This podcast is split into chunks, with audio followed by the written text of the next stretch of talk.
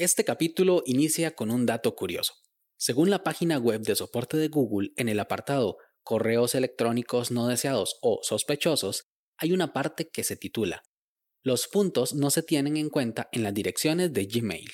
Esto significa que si tienes una cuenta de correo como juan.garcia.gmail.com, todos los correos que sean enviados a juangarcia.gmail sin el punto te llegarán a ti.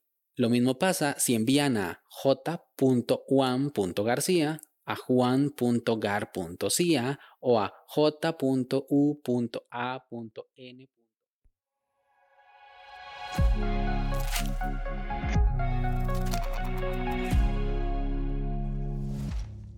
Hola a todos, esto es Daily Meeting, un podcast diario de tecnología. Este es el capítulo 88 y hoy es jueves 17 de junio de 2021 y es el Día Mundial de la Tapa. Como todos recordaremos, se celebra el tercer jueves de junio. Esta es una de las tradiciones más populares en España. En España, bendita tierra, donde puso su trono el amor en donde se estima que alrededor del 60% de los establecimientos ofrecen una tapa gratuita como acompañamiento a la bebida. No me consta porque nunca he estado en España. Mi nombre es Melvin Salas y en los próximos minutos hablaremos sobre cómo usar los alias de Gmail. Así que, comencemos.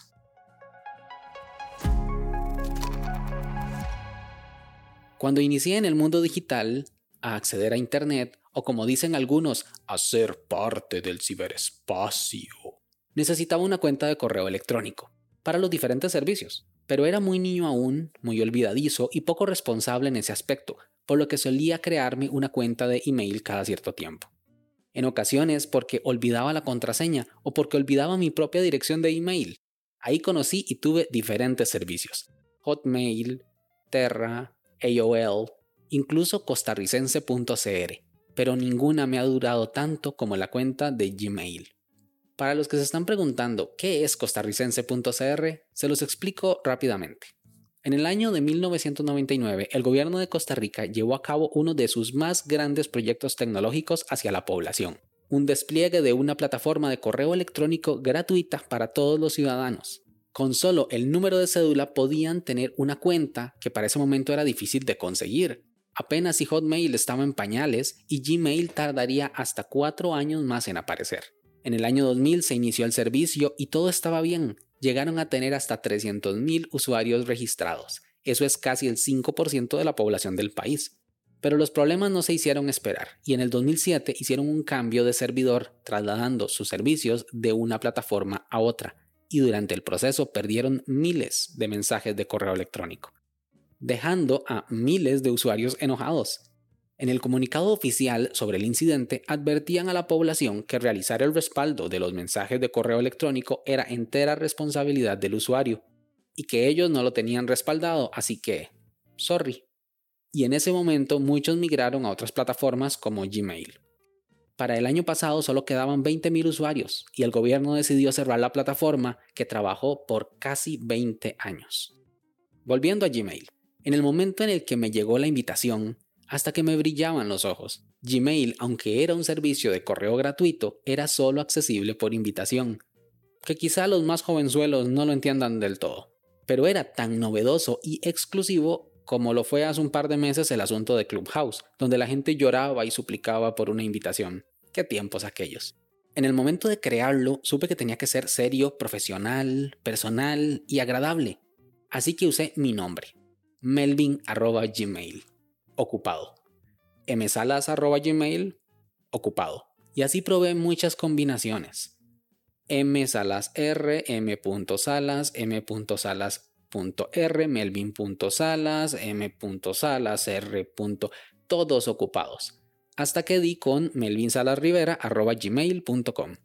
Corto, ¿no? Pero funcionaba para mí. Me quedé con la incógnita de que probé muchas combinaciones con puntos y ninguna funcionaba. Y fue en la ayuda de Gmail que encontré la respuesta. Los puntos en las cuentas de Gmail no sirven para nada. La cuenta Melvin Salas y Melvin.salas eran la misma, al igual que M Salas y M.salas.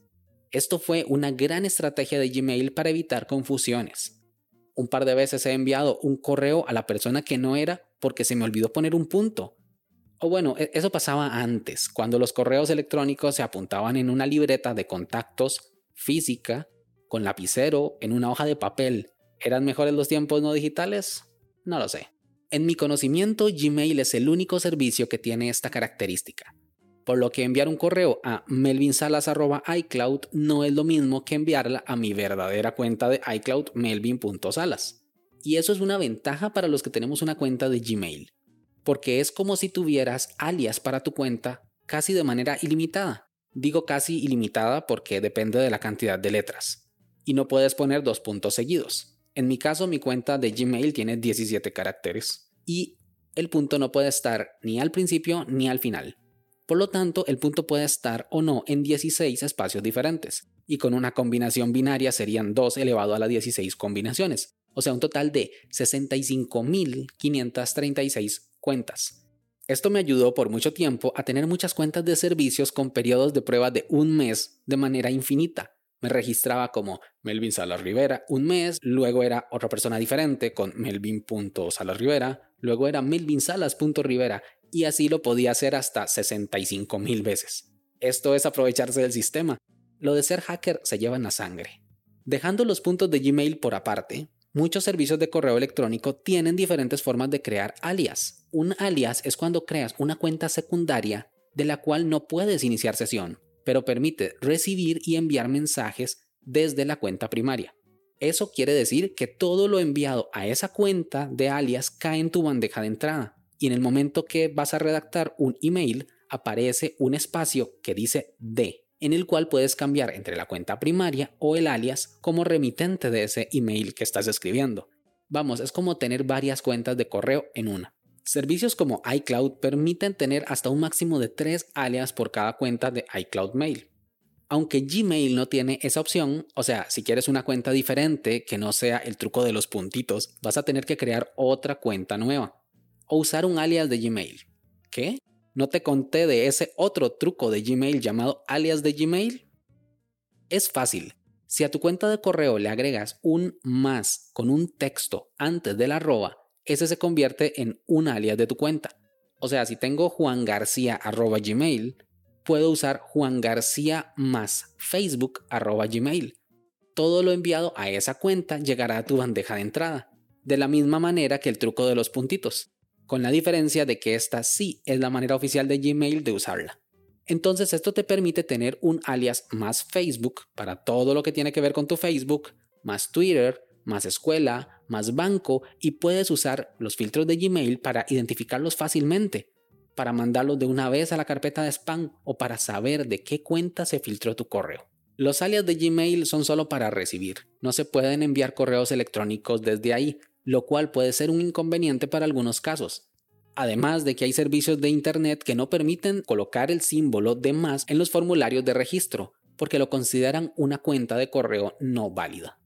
Hace poco estaba usando mi cuenta arroba melvinsalas.com para registrarme en una web y no me dejaba. Decía que la cuenta no era válida, que tenía que ser o Gmail o Hotmail o Yahoo y me mostraba una larga lista de las que permitía. Por suerte deshabilité la validación del formulario desde la consola del navegador y pude registrarme sin mayor problema. Ya se los dije, lo de ser hacker se lleva en la sangre. ¿Y tú, conocías los alias de Gmail? Sin más, este episodio llega a su fin. Recuerda dejar tus comentarios en Twitter arroba Melvin Salas. Si quieres estar atento sobre los capítulos futuros, no olvides suscribirte desde tu aplicación de podcast favorita. Y también suscribirte a la newsletter semanal en melvinsalas.com barra podcast. Nos escuchamos mañana. Hasta luego.